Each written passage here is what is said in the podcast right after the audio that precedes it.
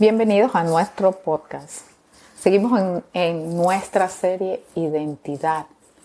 Y, hemos visto algunos animales interesantes eh, que son emblemáticos a lo largo de la Biblia, de la palabra de Dios, porque estos animales tienen unas características bien marcadas, únicas, que los hacen ser identificados Hemos visto que la identidad es, eh, nos identifica, nos establece, nos caracteriza de manera que nos dice quiénes somos, de dónde venimos y hacia dónde vamos. Ese es en esencia lo que significa la identidad. La identidad en un país significa que usted es un ciudadano en ese país y habla de cuál es el estatus legal, cuál es su contribución, su estatus, su eh, eh, participación dentro de la sociedad. Esta persona es un inmigrante, esta persona nació aquí, esta persona tiene esta edad, este es su género, este es su nombre, su apellido, y, esto, y en algunos casos dice, y estos son sus rasgos, y además de eso, el documento de identidad de un país también establece quién entrega el documento. Y nos guste o no, hay documentos de identidad en el mundo que son emblemáticos. Por ejemplo, identidad de diplomáticos. No es lo mismo la identidad de un diplomático, de un embajador, que la identidad de un ciudadano común, por ejemplo. Tampoco es eh, igual o común la identidad de alguien del Vaticano. No es común la identidad de un rey. ¿Correcto? La realeza, las monarquías que hay en el mundo e inclusive el poderío de países importantes. Nos guste o no, el pasaporte de los Estados Unidos es un pasaporte importante. Es distinto porque ese documento de identidad está respaldado por una acción que es muy fuerte. También podríamos mencionar Japón o la Unión Europea. Un ciudadano de la Unión Europea tiene un documento de identidad emitido por la Unión e-, Europea, es decir, ese ciudadano pertenece a algo importante, está respaldado por algo importante. Así que la identidad es algo eh, bien importante que nos identifica, es nuestra identificación, nuestra identificación, lo que somos, hacia dónde vamos, de dónde venimos, quién nos respalda. Y estamos hablando ahora de quién emite ese documento de identidad. Eso también es importante. También le da una valía a, ese, a esa persona, a ese ser humano en este caso que estamos hablando de los seres humanos, eh, le da una valía a ese ser humano porque está respaldado por una jerarquía, por una autoridad reconocida en el ámbito internacional, por ejemplo. Pero hemos visto animales que son emblemáticos, que tienen una gran identidad tienen características importantes que son de su dominio y que ningún otro ser vivo en la Tierra posee esas mismas características. En la última vez que conversamos, en nuestro último episodio, hablamos de la identidad del ser humano y vimos que el ser humano fue hecho a imagen y semejanza de Dios mismo y que Dios los creó mujer y hombre en el jardín del Edén. Además le dio autoridad sobre todas las cosas que existen en la tierra. Y yo les decía, eh, como parte de reflexión, que es indudable. No, nadie puede decir en este tiempo que el ser humano no tiene dominio sobre los animales, sobre los vegetales, sobre el aire, sobre las aguas. El ser humano ha podido desarrollar y someter, ¿recuerdan eso? Y someter, como el Señor les dijo cuando fueron creados, y someter cuando fuimos creados. y someter a todas las cosas en su dominio bajo la tierra. Y yo les comentaba que mm, todavía yo no me estaba refiriendo al momento, eh, al momento en donde el ser humano se separó de Dios.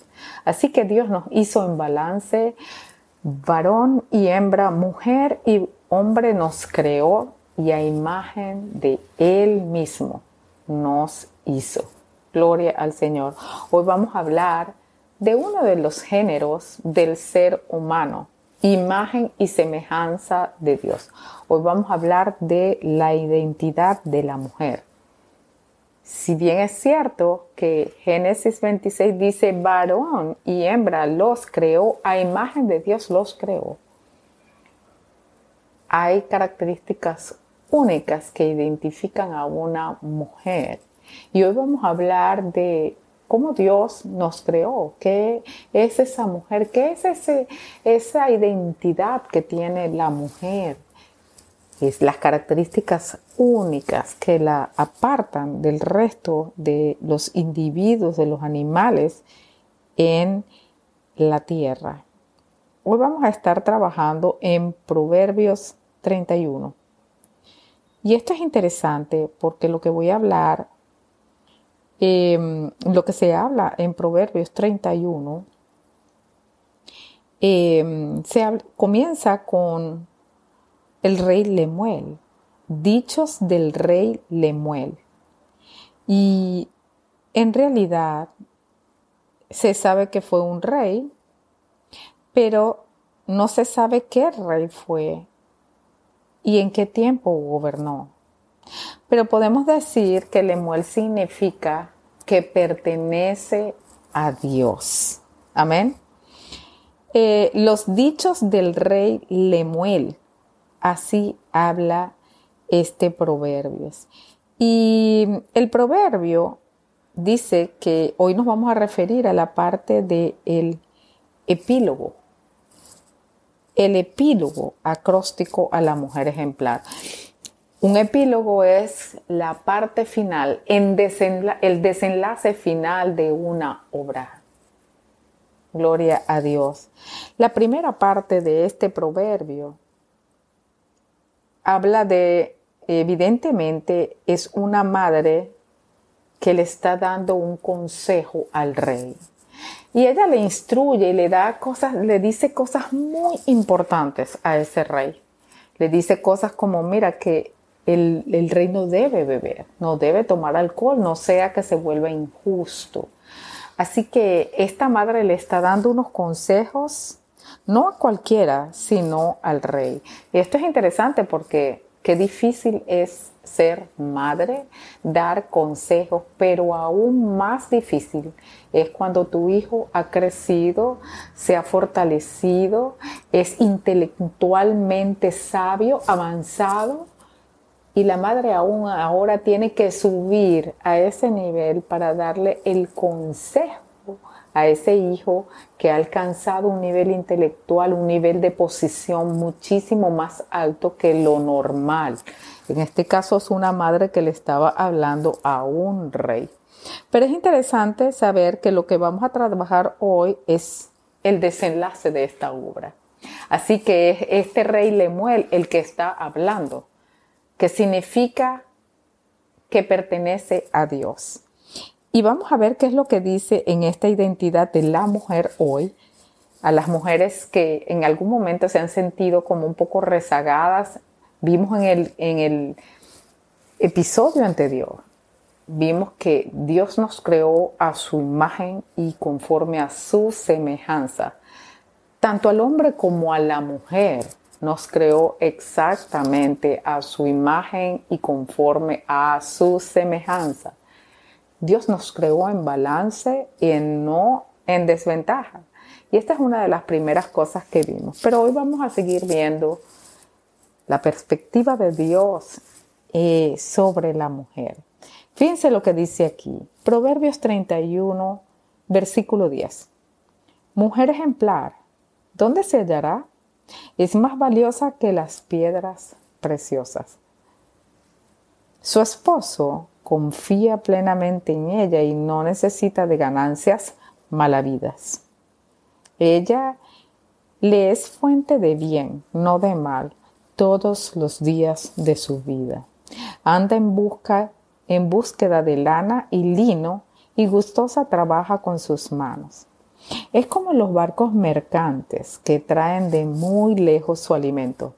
Se levanta de madrugada, da de comer a su familia y asigna tareas a sus criadas. Calcula el valor de un campo y lo compra. Y con sus ganancias planta un viñedo.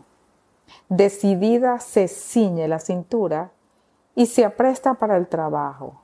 Se complace en la prosperidad de sus negocios y no se apaga su lámpara en la noche. Con una mano sostiene el uso y con la otra tuerce el hilo. Tiende la mano al pobre y con ella sostiene al necesitado. Si nieva, no tiene que preocuparse de su familia, pues todos están bien abrigados. Las, cochas, las colchas las cose ellas mismas y se viste de púrpura y lino fino. Su esposo es respetado en la comunidad, ocupa un puesto entre las autoridades. Confecciona ropa de lino y la vende. Provee cinturones a los comerciantes. Se reviste de fuerza y dignidad y afronta segura el porvenir.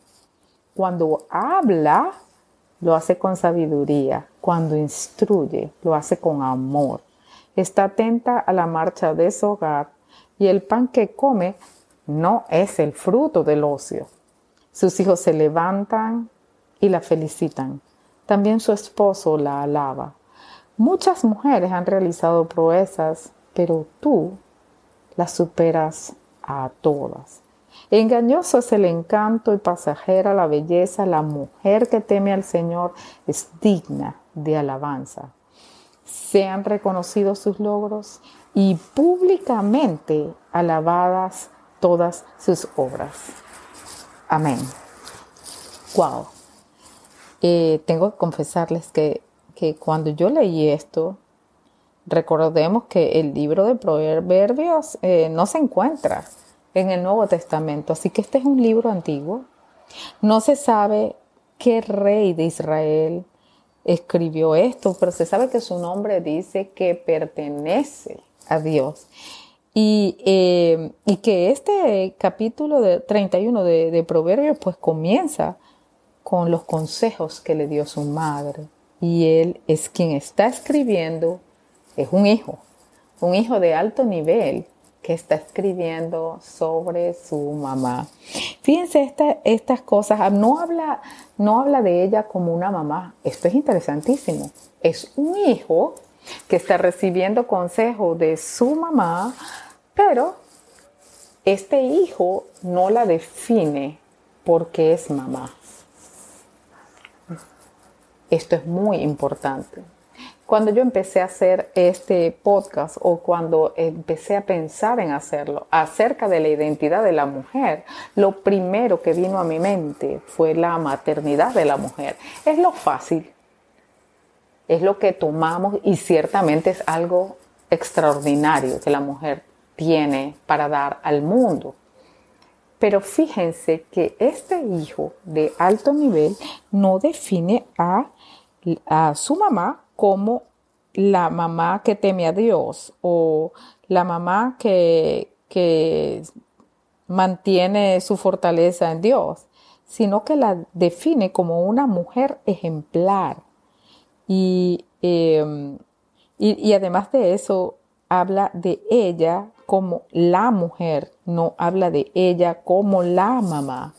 Así que eh, la mamá es solo parte de esa mujer. Fíjense lo que dice, dice, ¿dónde la hallo? Es más valiosa que las piedras preciosas. Dice que esta mujer es valiosa, tiene valor, vale mucho, muchísimo más que las piedras preciosas. Es decir, la mujer es valiosa y es hermosa es más valiosa, pero no que cualquier piedra, sino que las piedras preciosas. Así que también es hermosa. Habla de su esposo, dice que ella es confiable, que su esposo confía en ella. Ella es una mujer confiable. Pero también dice que no necesita ganancias malavidas. Es una mujer que merece confianza. No es engañosa, no es mentirosa, no está, no está manipulando nada. Ella no necesita de ganancias malavidas. Además dice que ella es fuente de bien a lo largo de la vida de ese esposo. O sea, ella es un bien. Ella le da un bienestar.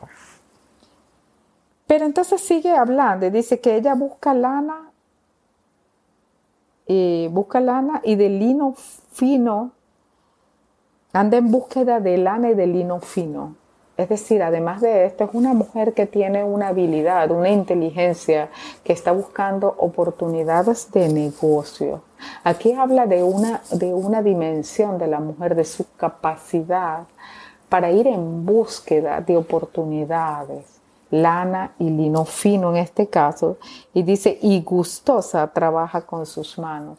Así que para aquellos que alguna vez pudieron pensar que la mujer debía quedarse en su casa y no, no, que no tenía que trabajar, no tenía que hacer nada, no es capaz de producir, no es capaz de estudiar, no es capaz de ir a formarse, no es capaz de ir a eh, utilizar su capacidad intelectual. Bueno, según la Biblia, esto no es lo que está escrito en la Biblia. Somos imagen y semejanza de Dios. Toda mujer es imagen y semejanza de Dios. Gloria a Dios. Y por eso es que ella anda en búsqueda de cosas productivas y se adiestra para el trabajo. Es una mujer trabajadora. Es confiable. No necesita dinero mal habido y anda en búsqueda de oportunidades de utilizar sus capacidades porque trabaja gustosa con sus manos. Versículo 14. Es como los barcos mercantes que trae de muy lejos su alimento. Esto es interesantísimo porque la mayoría de las mujeres somos las que, muchas mujeres, somos las que estamos eh, siempre supervisando lo que se consume en el hogar. Y en algunas, en algunas ocasiones yo he escuchado a algunas de mis amigas que dicen, esto lo compro aquí, lo otro lo compro allá, esto me sale más económico aquí, no, esto de mejor calidad lo traigo de allá. Es una capacidad que Dios le ha dado a esta mujer en su identidad de ser humano, pero siendo mujer, que es una capacidad que Dios le ha dado a ella. Gloria al Señor. Dice, ella se levanta de madrugada, da de comer a su familia y asigna tareas a sus criadas. Aquí habla varias cosas.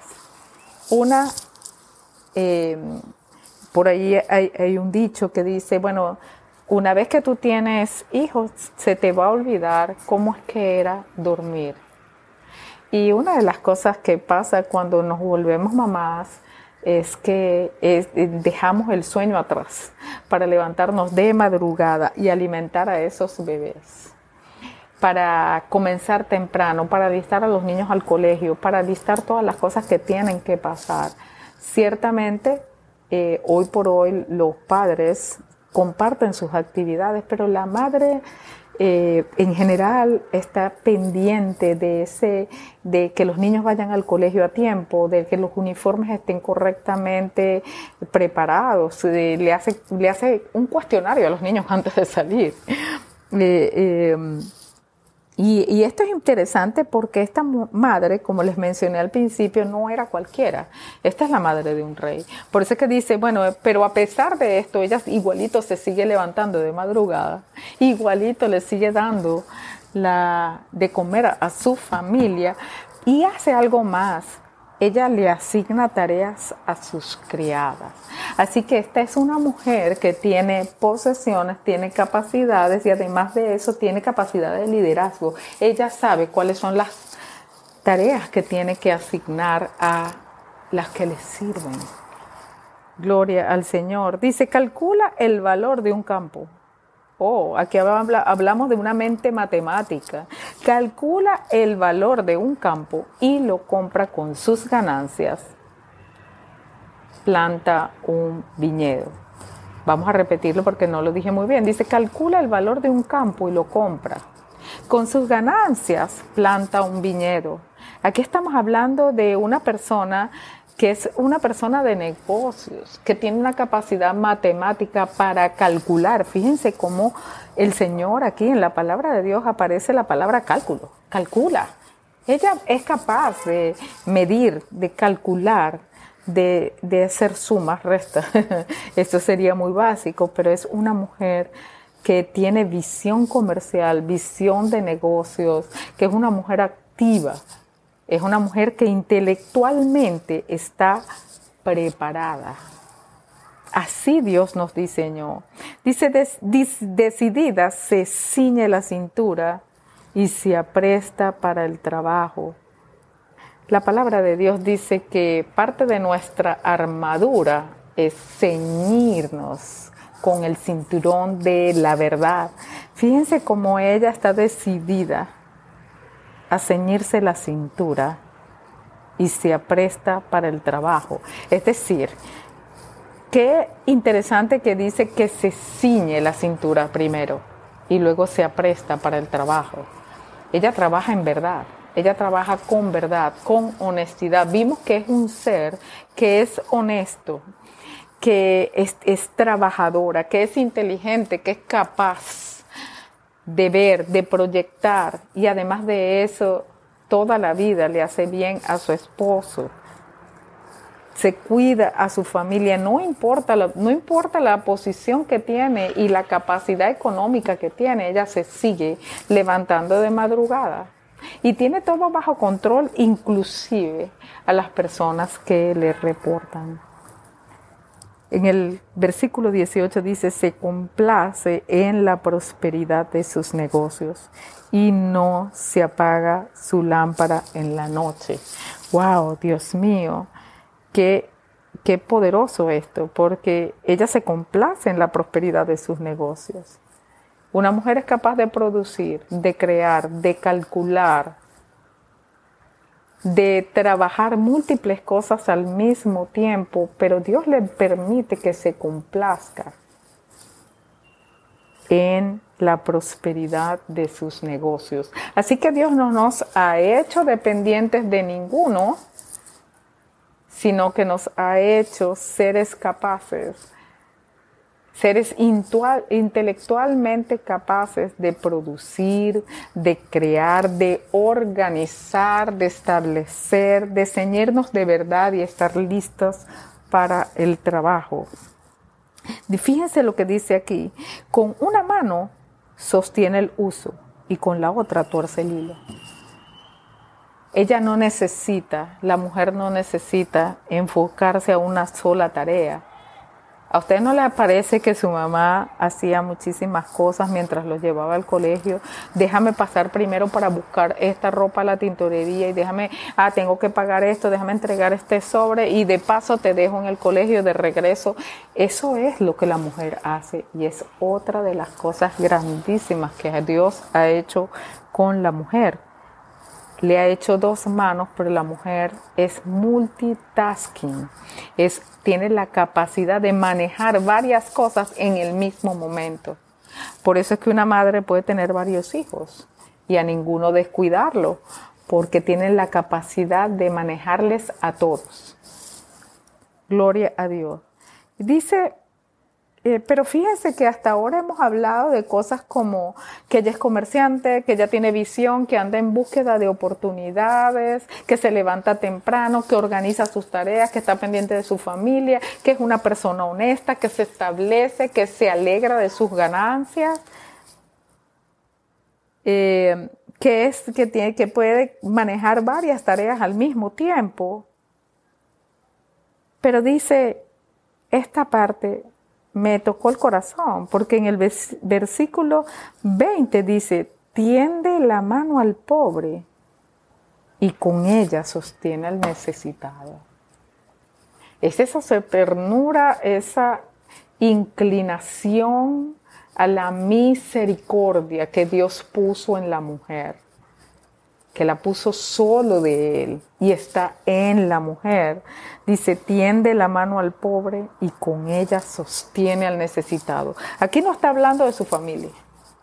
Aquí no está hablando de sus buenos negocios que ella hace y de todo lo que ella está buscando y de todas las oportunidades, de su intelecto, de su capacidad, de sus siervos. No es de eso de lo que está hablando, sino que está hablando de que es un ser misericordioso, que extiende la mano al pobre y, las, y sostiene con ella al necesitado. Esta es otra de las características únicas en la identidad de la mujer que Dios puso en la mujer. Gloria al Señor. Dice, si nieva, no tiene que preocuparse de su familia, pues todos están bien abrigados. ¿Cómo saben que están bien abrigados si nieva? Porque se anticipa. Porque se anticipa. Porque conoce las estaciones.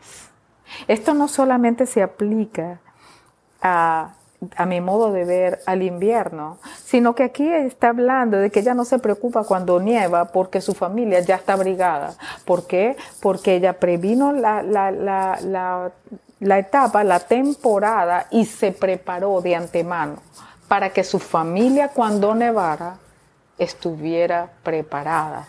Así que la mujer es precavida.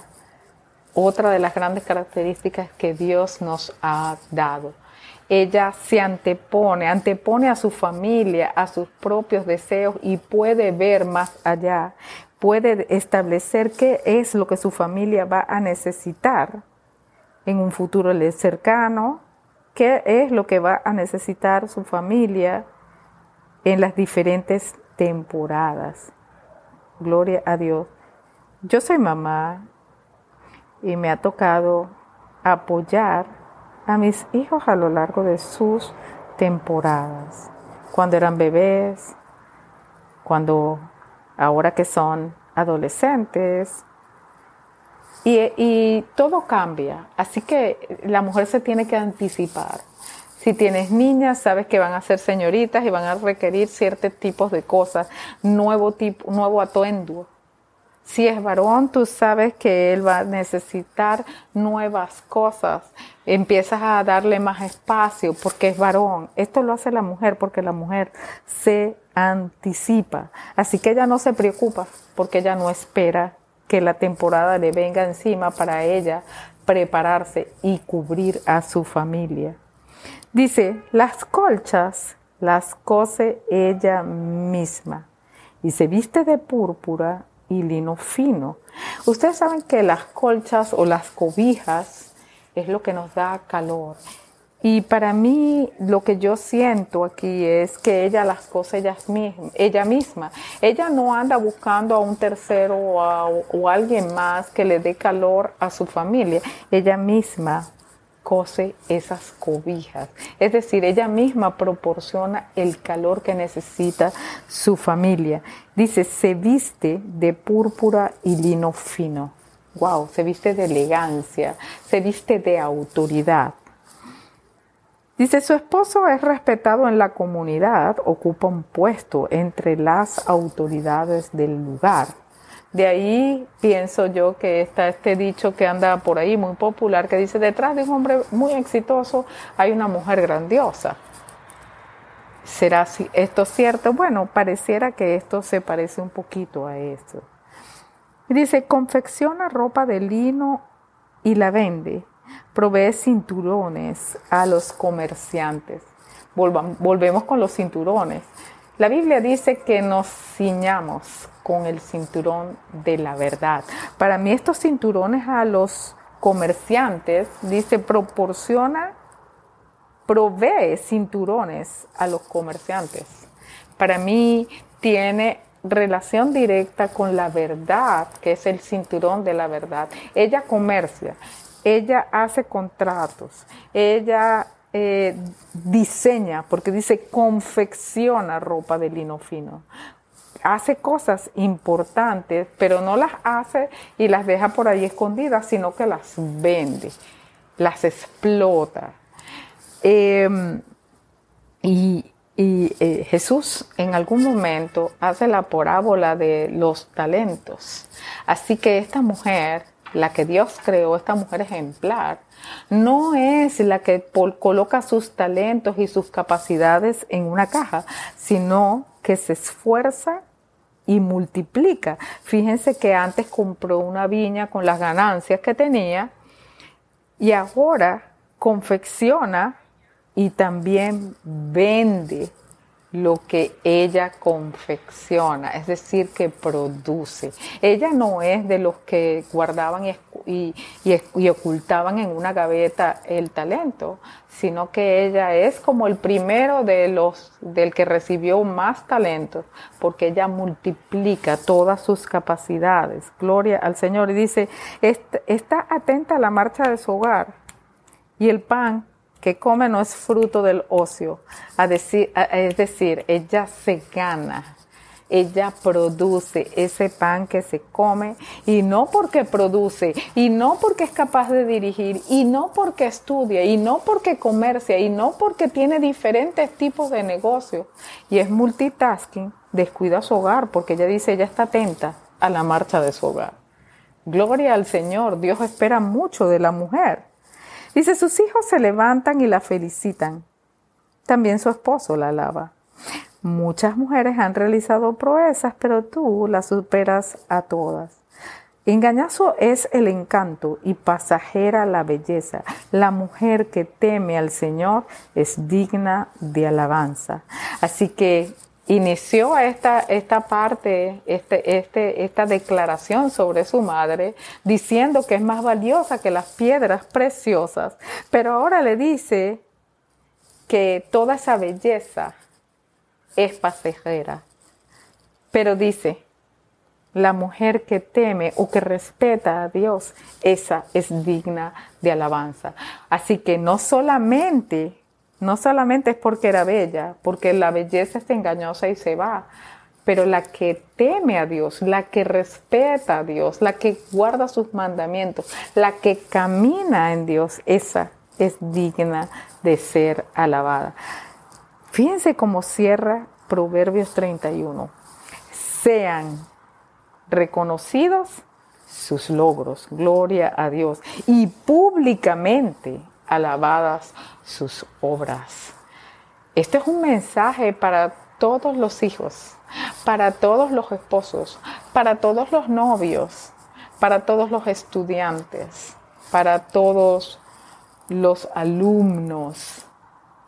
Fíjense lo que dice, sean reconocidos sus logros, es un mandato, y públicamente alabadas sus obras.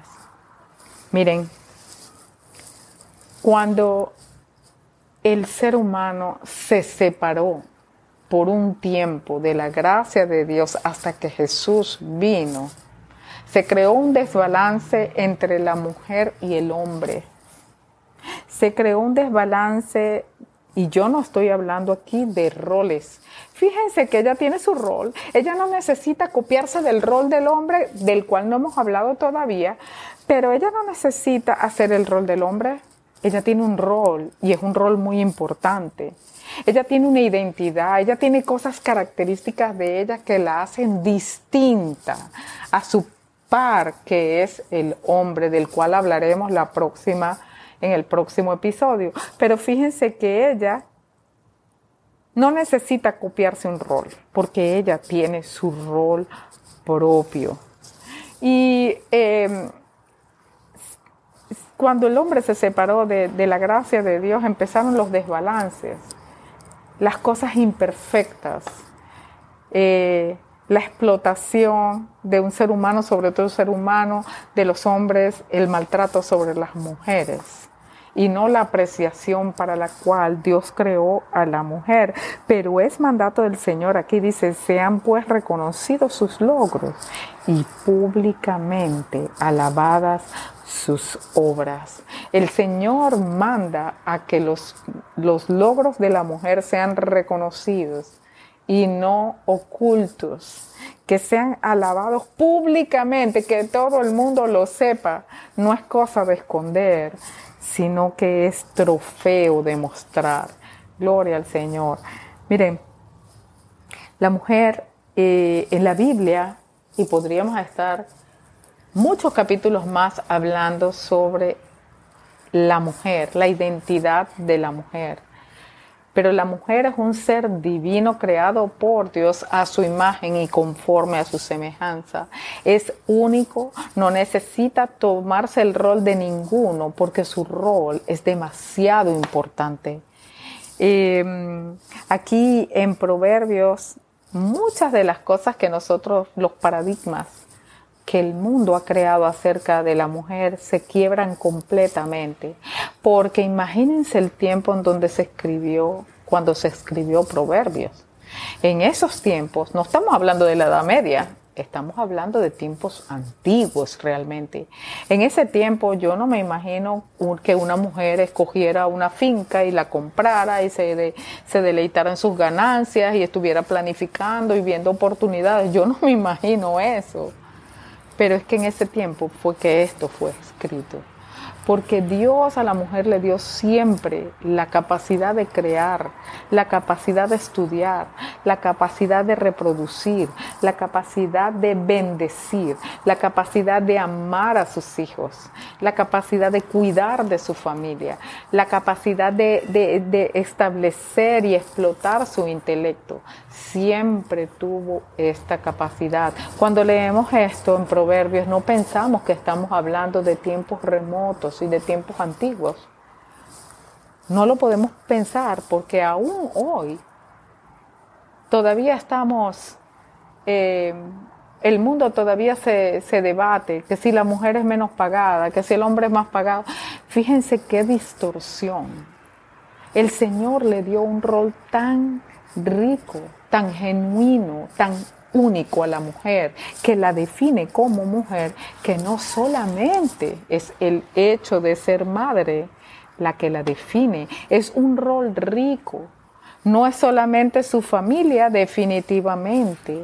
La familia forma, es parte importantísima de lo que ella está diseñada, es parte importantísima del el rol para el que fue diseñado, pero no es una limitación de todo lo que esa mujer puede crear.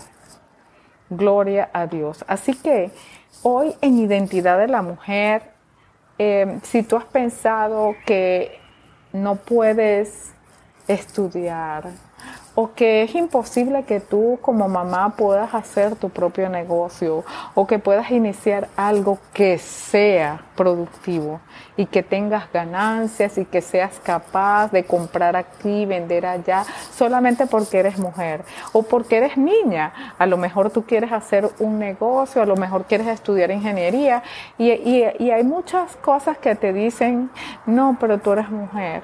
Sepamos algo en Dios y a través de Jesucristo, todo desbalance y todo, toda desigualdad fue remediada al diseño original de Dios. El Señor dice en su palabra, ya no hay ni judío, ni griego, ni rico, ni pobre, ni mujer, ni hombre. Gloria al Señor. Hablando de la desigualdad, porque hemos sido reunificados con Dios al diseño original de Dios a través de su Hijo Jesucristo. Este mensaje para nosotras las mujeres, que algunas de nosotras andamos buscando roles que no son los roles que Dios nos dio. Algunas de, las mujeres en el mundo están confundidas o se sienten opacadas y piensan que necesitan copiarse de un rol o que piensan que no se tienen que vestir ni de lino ni de púrpura, sino que más bien se tienen que vestir de, de guerrero o se tienen que poner otro tipo de ropas. El Señor nos ha dado un rol claro, definitivo, poderoso. Y son las desigualdades del mundo las que hacen que la mujer tal vez se sienta menospreciada, no valorada, golpeada, aniquilada en muchos casos, oprimida y a veces sola. Yo le hablo a todas esas mujeres que me están escuchando, a todas esas jóvenes que me están escuchando hoy, para decirles, ese no es el diseño de tu creador. Si piensas que eres menos, vuelve a la palabra de Dios. Si piensas que no eres útil o que no tienes capacidad, vuelve a leer Proverbios 31. Es importante saber nuestra identidad para saber quiénes somos, de dónde venimos, hacia dónde vamos, para qué Dios nos creó. Y si tú eres una mujer que estás confundida, una mujer que ha sido opacada y nunca has conocido a Jesús, el que te da balance, el que te reunifica con Dios, el que te da honra, el que te levanta. Si tú no has conocido a Jesús y hoy quieres entender tu identidad, ya no quieres estar más perdida tratando de copiar roles ajenos, sino entender tu propio rol. Puedes hacer esta oración conmigo. Señor Jesús, yo me arrepiento de todas mis equivocaciones y de mis pecados. Te acepto como mi Señor, como mi Salvador, como mi Creador a partir de esta hora. Señor, dame tu identidad. Enséñame a ver tu imagen, porque viendo tu imagen entenderé la mía propia. Señor, ayúdame a permanecer hasta que tú vengas por mí. Amén. Nos vemos en el próximo podcast. Hola, hoy vamos a hablar de Ana, la madre de Samuel y nos basaremos en el primer libro de Samuel. Ana era la segunda esposa del Caná. Ella era estéril, no podía tener hijos, mientras que la otra esposa sí tenía hijos. El esposo de Ana igual la amaba y le decía que si el amor de él no era suficiente, que por qué quería tener un hijo. Pero Ana igual le pedía a Dios un hijo. Ella estaba triste y quería tener un hijo. A lo largo de la historia de Primera de Samuel, vemos la devoción de Ana a Dios. Ana no perdió la esperanza en su angustia, a pesar de que el tiempo pasaba. Mantuvo su fe. Es un ejemplo que no debemos perder la esperanza de las peticiones que realizamos a Dios otra enseñanza de la historia la vemos en Primera de Samuel 13, donde Eli, el sacerdote, al ver que Ana estaba orando en voz baja, pensó que estaba borracha. Nosotros a los ojos de los demás podemos parecer borrachos o locos a realizar nuestra petición, pero hay que seguir con la esperanza que Dios nos dará lo mejor. Ana ofreció que su hijo sería para servir a Dios durante toda su vida. Vemos que Dios respondió la petición de Ana no solamente con un hijo, sino con cinco más de los que ella pidió. Espero que la historia de Ana te haya animado a mantener una esperanza en tu corazón mientras estemos aquí en la tierra. Todos los dolores, la espera y las oraciones que no tengamos respuesta aún, mantengamos nuestra fe y nuestra esperanza. Muchas gracias y hasta el próximo sábado.